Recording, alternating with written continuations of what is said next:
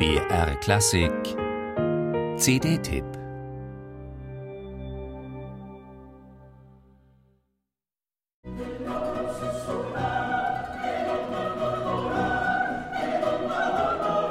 Nanu, Vivaldis vier Jahreszeiten, daraus La Primavera Tatsächlich frühlingshaft startet Dorilla in Tempe, ein Melodramma eroico-pastorale, das am venezianischen Teatro Sant'Angelo 1726 herauskam. Vivaldi zitiert sich hier oft selbst, eines seiner populärsten Violinkonzerte gleich zu Beginn in der Sinfonia.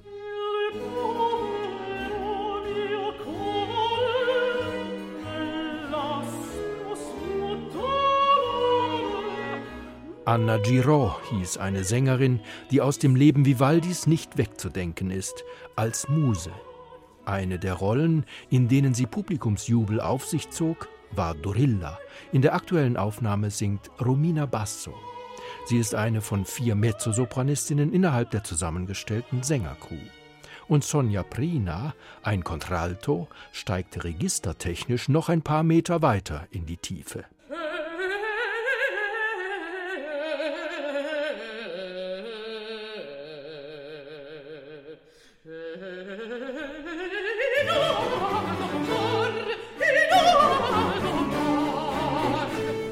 Schäferstück, das uns in ein Tal Thessaliens entführt, so manches Missgeschick widerfährt der Titelheldin Dorilla.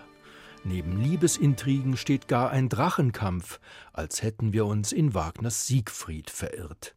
Vivaldi spielt ganz verschiedene Trümpfe aus, ungewöhnlicherweise auch Chöre und Balletteinlagen. Genau genommen finden sich unter den traditionellen zahlreichen Arien nicht nur welche von Vivaldi, sondern auch welche von Johann Adolf Hasse oder anderen Zeitgenossen.